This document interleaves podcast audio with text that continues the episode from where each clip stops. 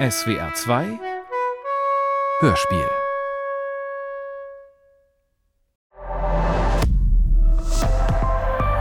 ARD Le procès des attentats du 13 novembre 2015 à Paris s'est poursuivi mercredi avec les premiers témoignages des rescapés du Bataclan et de leurs proches. W13, die Terroranschläge in Paris. Chronique judiciaire von Emmanuel Carrère. Folge 2. Ein Gespenst. Neben unserem Prozess laufen natürlich auch noch andere Verfahren. So hat in einem kleinen Saal im Untergeschoss ein ziemlich spezielles Schwurgericht über einen anderen Terroristen zu befinden. Dieser Prozess weckt wenig öffentliches Interesse. Eine befreundete Anwältin hat mich darauf aufmerksam gemacht, und so bin ich hinuntergestiegen, um mich vom langen Zug der Nebenkläger ein wenig abzulenken. Der Angeklagte ist ein alter Herr in himmelblauem Anzug und dazu passendem Schal und Einstecktuch, mit sorgfältig geglätteten weißen Haaren, schmalem Oberlippenbärtchen und starkem spanischen Akzent. Von seiner Glaskabine aus begrüßt er freundlich ein scheinbar treues Publikum. Alle hier kennen sich und der Angeklagte hat für jeden ein freundliches Wort übrig.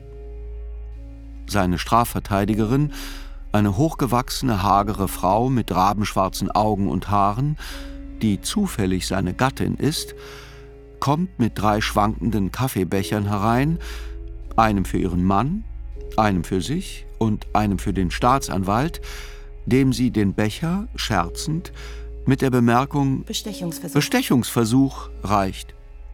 Der Staatsanwalt lächelt, man ist unter sich. Er hat schon dreimal Anklage gegen den Beschuldigten erhoben, sie hat ihn schon siebenmal verteidigt. Gegenstand dieses Prozesses ist allein das Strafmaß, das dieser für den Anschlag auf das Kaufhaus Publicis Drugstore erhalten hat, 1974, zwei Tote, 34 Verletzte. Und dieser Gegenstand ist lächerlich und eine rein verfahrensrechtliche Angelegenheit, denn der Angeklagte wurde schon vor langer Zeit und für viele weitere Verbrechen zu lebenslanger Haft verurteilt. Seit 27 Jahren sitzt er im Gefängnis und wird dort bis ans Ende seiner Tage sitzen. Nur ist dieser Prozess ein letzter, danach sind keine Berufungen und Revisionen mehr möglich. Es ist also die Abschiedsvorstellung des Ilyich Ramirez Sanchez, genannt der Schakal, genannt Carlos. Kein Witz.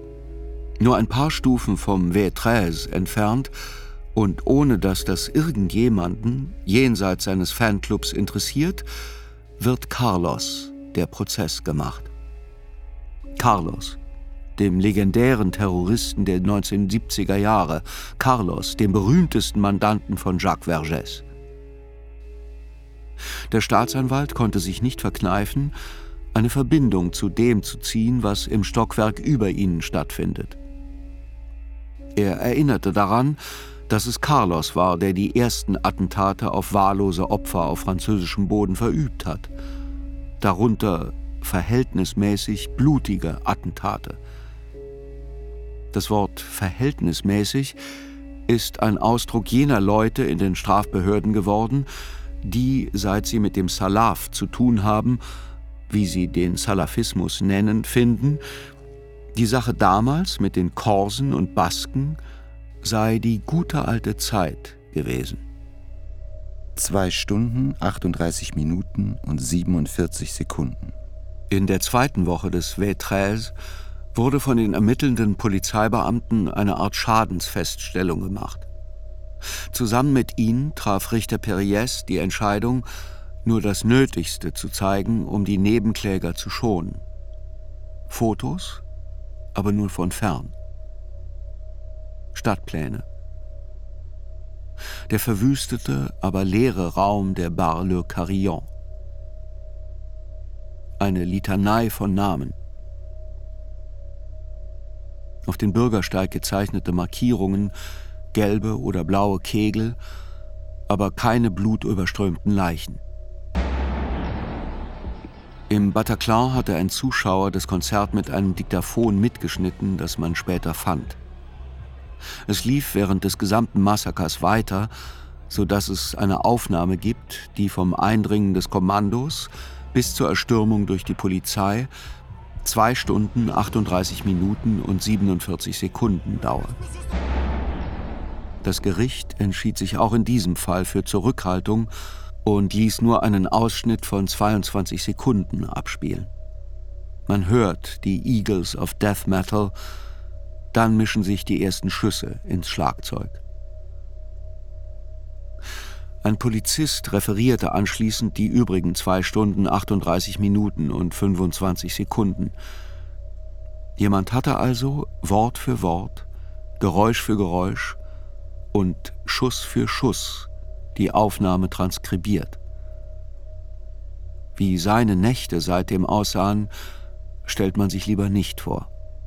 Und da die Mörder zu Beginn des Massakers redeten und wir ihre Worte hören sollten, ohne dass man das Band abspielen wollte, nahm sich derselbe Polizist, Patrick Bourbot, der Sache an.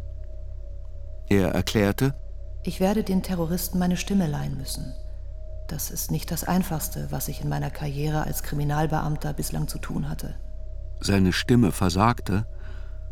Dann holte er tief Luft und begann tapfer und mit dem Eifer eines Schauspielstudenten mit jeweils veränderter Stimme die Worte des Mörders Nummer 1, Fouad Mohammed Agad, des Mörders Nummer 2, Ismail Omar Mostefai und des Mörders Nummer 3, Sami Amimour, vorzulesen. Ihr könnt euch bei eurem Präsidenten François Hollande bedanken. Er spielt im Irak und in Syrien Cowboy und Western und bombardiert unsere Brüder. Jetzt machen wir dasselbe mit euch. Wir sind Soldaten des Kalifats, wir sind überall auf der Welt. Wir werden überall zuschlagen. Halt still, Mann. Schuss. Ich hab doch gesagt, du sollst stillhalten. 258 Schüsse fallen während der ersten 32 Minuten. Erst Salven, dann einzelne Schüsse. Begriffe. Am Morgen des 14. November 2015 wurden im Leichenschauhaus zwei Opfer verwechselt. Die Eltern der einen hielten ihre Tochter für tot, obwohl sie noch lebte, und die der anderen wiegten sich in der verrückten Hoffnung, sie sei am Leben, während sie doch tot war.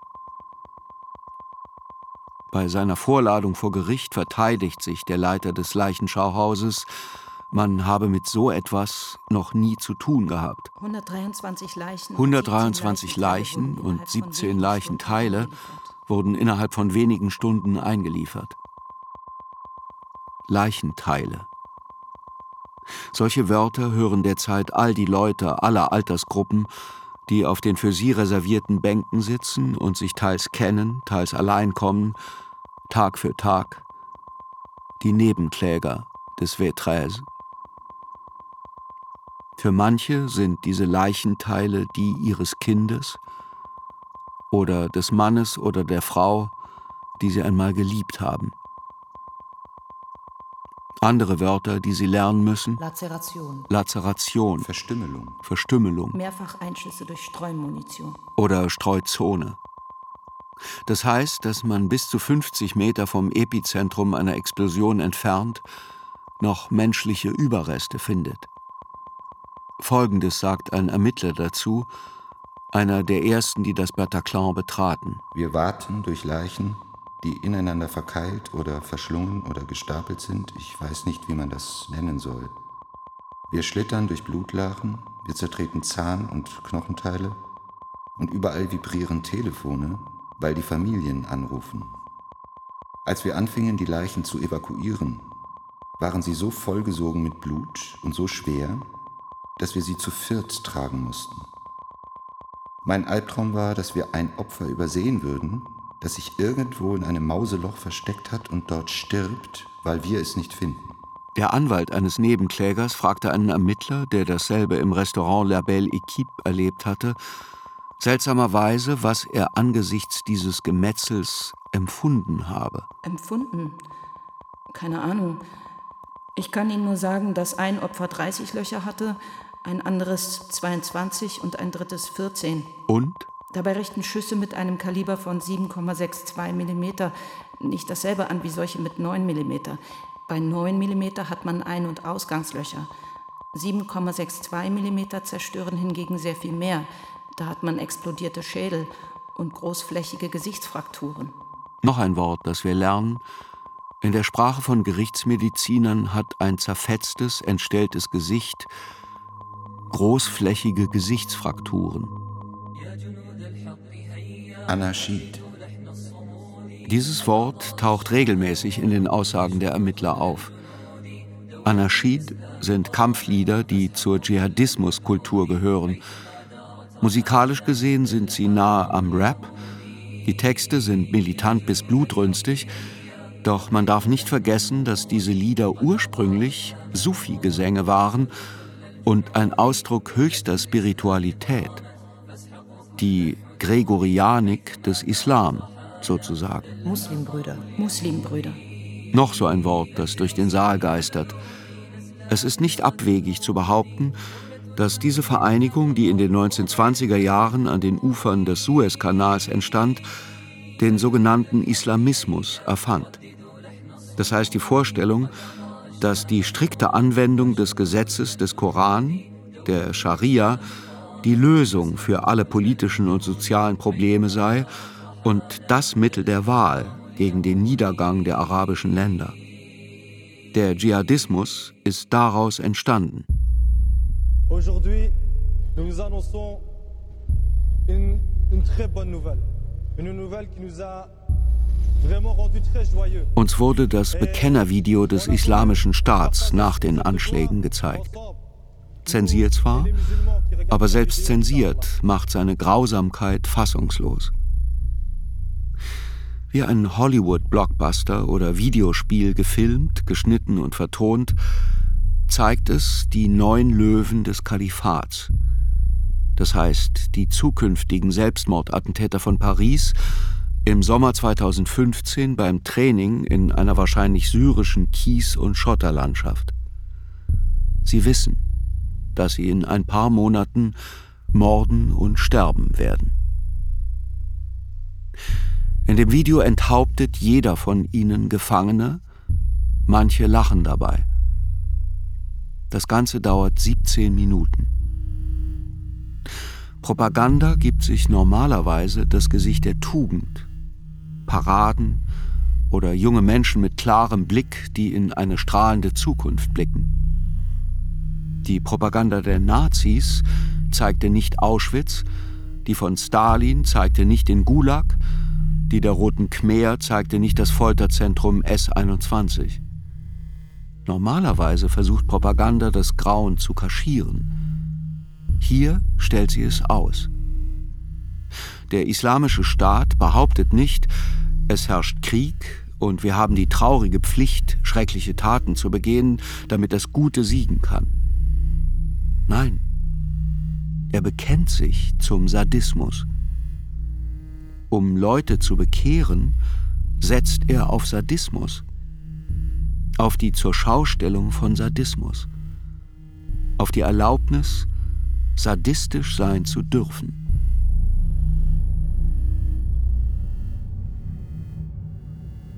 Maya aus dem Carillon. Amin habe ich während unseres Architekturstudiums kennengelernt, sagt Maya. Er wurde erst ein Freund, dann mein Freund, dann mein Mann, dann mein Geschäftspartner. Wir haben zusammen ein Architekturbüro gegründet. Er war meine erste Liebe, meine große Liebe. Wir haben zweimal geheiratet. Einmal 2014 in Paris und das zweite Mal 2015 in Rabat in Marokko, wo er aufgewachsen ist und wo seine Familie wohnt. Zusammen haben wir dann Emilie kennengelernt, die eine enge Freundin wurde, und dann ihre Zwillingsschwester Charlotte. Wir verstanden uns alle sehr gut und haben viel miteinander gelacht. Außerdem war da noch Medi, Amins Jugendfreund. Wir alle fünf waren Architekten. Freitagabends haben wir uns immer im Carillon getroffen. An diesem Abend war es so mild, dass wir uns alle raus auf die Terrasse gesetzt haben. Alle sahen so fröhlich aus, weil es draußen so angenehm war. Ich dachte nur, das Leben ist schön und wir haben Glück. Und dann ist es passiert. Sehr lange Pause. Also, was da passiert ist, die Bilder und Geräusche, die da in mir hochkommen, das ist ein totales Wirrwarr. Der Lärm, die Explosion, die wir zuerst für Knallfrösche gehalten haben, der Geruch von Schießpulver. Mir war nie klar, dass Schießpulver so furchtbar stinkt. Ich dachte, Amin, Emilie und Charlotte hätten sich unter dem Tisch versteckt, aber sie waren von den Kugeln umgemäht worden. Ich habe mich in den Rinnstein geworfen, zwischen den Gehsteig und die Räder eines geparkten Autos. Ich habe mich zusammengekrümmt, damit die Kugeln mich nicht treffen. Sie haben mich trotzdem getroffen, an den Beinen. Ich habe die Stöße in meinem Körper gespürt. Furchtbare, heftige Stöße. Da wusste ich noch nicht, dass in meinen Beinen Kalaschnikow-Kugeln explodiert waren und sie zerfetzt hatten. Lazeration sagt man dazu. Das hatte ich nicht gewusst. Ich habe keinen Schmerz empfunden. Noch nicht. Irgendwann spüre ich im Rücken den Tod. Hinter mir liegt ein Mann, dicht an mich gepresst. Ich höre sein Keuchen, sein Röcheln. Ich weiß, das sind seine letzten Augenblicke. Ich weiß, dass ich gerade die letzten Augenblicke seines Lebens miterlebe. Das ist etwas sehr Intimes, vielleicht das Intimste, was man mit jemandem teilen kann. Ich sehe ihn nicht, er liegt hinter mir, aber ich spüre seinen Atem, ich höre ihn. Dann kam der Tod und die Stille. Und dann höre ich die ersten Worte der Sanitäter. Zuerst die, die bei Bewusstsein sind. Kümmert euch zuerst um die. Irgendwie schaffe ich es aufzustehen. Ich weiß nicht wie. Ich schaue mich nach Amin um. Er liegt auf dem Boden zwischen anderen Leichen, die auch da liegen. Er ist auf den Rücken gefallen. Ich sehe sein Gesicht, ich sehe seine offenen Augen und ich weiß, er ist nicht mehr da. Ich sehe nicht das Blut und nicht die 22 Einschüsse, von denen ich noch nicht weiß, dass sie seine Lungen, seine Leber und sein Herz durchsiebt haben. Alles, was ich sehe, sind seine Augen und die sind leer. Das ist das Nichts. Er ist tot. Ich sehe auch Emilie und Charlotte, aber ich kann noch nicht zu ihnen, weil Amins Leiche dazwischen liegt. Medi hat sich nicht von der Stelle gerührt. Er sitzt immer noch am Tisch, wo wir alle fünf gesessen haben. Er lebt, er ist verletzt, sein T-Shirt ist voller Blut. Ich frage ihn, ob er okay ist. Ja, sagt er mit einer seltsam normalen Stimme. Ich bin okay aber du musst dich um dich kümmern. Ich sehe Blut, das an meinen Beinen herunterfließt, und dann sehe ich, dass in meinen Beinen Löcher sind. Ich versuche, meine linke Wade zu greifen, um sie zurück ins Bein zu stopfen. Jemand hat mir ein Handtuch gegeben. Ich versuche, mir Druckverbände zu machen. Am linken Bein über dem Knie und am rechten Bein am Schienbein. Dann bringen Sie mich ins Bichat-Spital. Von dort habe ich dann meine Mutter angerufen. Ich habe ihr gesagt, ich lebe und außerdem, Amin ist, glaube ich, tot. Das ist eine Lüge. Ich glaube nicht, dass er tot ist. Ich weiß es. Diese Lüge macht Amins Mutter Hoffnung bis zum nächsten Nachmittag. Das tut mir bis heute leid.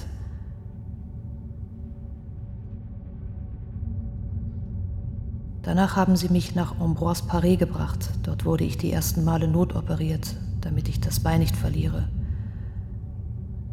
Die Momente danach, die ersten Nächte im Krankenhaus, kann ich nicht beschreiben. Ich hatte Angst. die ersten Heulkrämpfe. Ich hatte mich immer als ziemlich stark empfunden, überhaupt nicht als Opfer. Aber in dem Fall, ich wusste nicht, dass ein Mensch sich so verzweifelt und einsam fühlen kann. Was mich hat durchhalten lassen, waren meine Beine. Ich war 27, ich hatte noch ein ganzes Leben vor mir. Ich brauchte meine Beine. Ich musste aufstehen und stehen bleiben. Inzwischen kann ich stehen. Inzwischen kann ich stehen, sehen Sie? Sehen Sie? Ich bin froh. Ich bin darüber. froh darüber. Froh, dass ich ohne Krücken gehen kann, ohne Schienen, sagt Maya. Während ich im Krankenhaus war, wurde Amin in Marokko beerdigt. Ich konnte nicht dabei sein. Um Amin zu trauern, hätte zu viel Platz eingenommen. Es war keine mehr übrig für ihn in meinem Herz. Ich habe mich auch nicht um Charlotte und Emilie gekümmert. Ich bin nie an ihrem Grab gewesen. Die beiden waren meine besten Freundinnen gewesen, aber seit sie tot sind, habe ich sie im Stich gelassen. Wir waren fünf, jetzt sind wir nur noch zwei.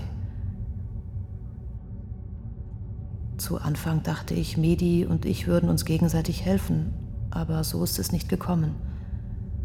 Er ist aus meinem Leben verschwunden, unsere Wege haben sich getrennt. Ich glaube, es war zu schwierig für ihn. Er hat nicht mehr von sich hören lassen. Wir waren fünf, jetzt bin ich allein. Dann fährt Maya fort. Ich arbeite. Sie arbeite wieder. Ich musste mir meinen Beruf neu erfinden. Vor kurzem habe ich eine Markthalle in einer mittelgroßen Stadt bekommen. Das war wichtig. Ich wohne nicht mehr in Paris. Ich habe einen Freund gefunden, der es mit der aushält, zu der ich geworden bin. Tja, das ist der Kampf. Eine Wunde nach der anderen zu versorgen. Das mache ich jetzt seit sechs Jahren. Es ist anstrengend. Ich halte durch, aber ich bin erschöpft. Ich weiß, dass es Dinge gibt, die nie wiederkommen werden. Ich werde nie wieder rennen können. Ich träume nicht mehr. Meine Nächte sind komplett leer. Ich zweifle an meiner Arbeit. Ich bin nicht mehr so verlässlich wie früher. Meine Freunde sind für immer verloren. Was ich jetzt möchte, ist leben, einfach nur leben, mich frei fühlen können, verliebt zu sein, ohne schlechtes Gewissen. Einfach so einen Abend mit Freunden verbringen. Die Kraft haben, sich neuen Problemen zu stellen, wie der Krankheit meines Vaters. Keine Angst mehr haben, alles zu verlieren. Durch den Prozess bin ich in eine Wartehaltung geraten. Seit einem Jahr warte ich. Was ich mir davon verspreche? Strafen, die den Verbrechen angemessen sind. Gerechtigkeit, für mich wird sich dadurch nichts ändern, aber es ist gut, dass das hier stattfindet. So, danke, dass Sie mir zugehört haben.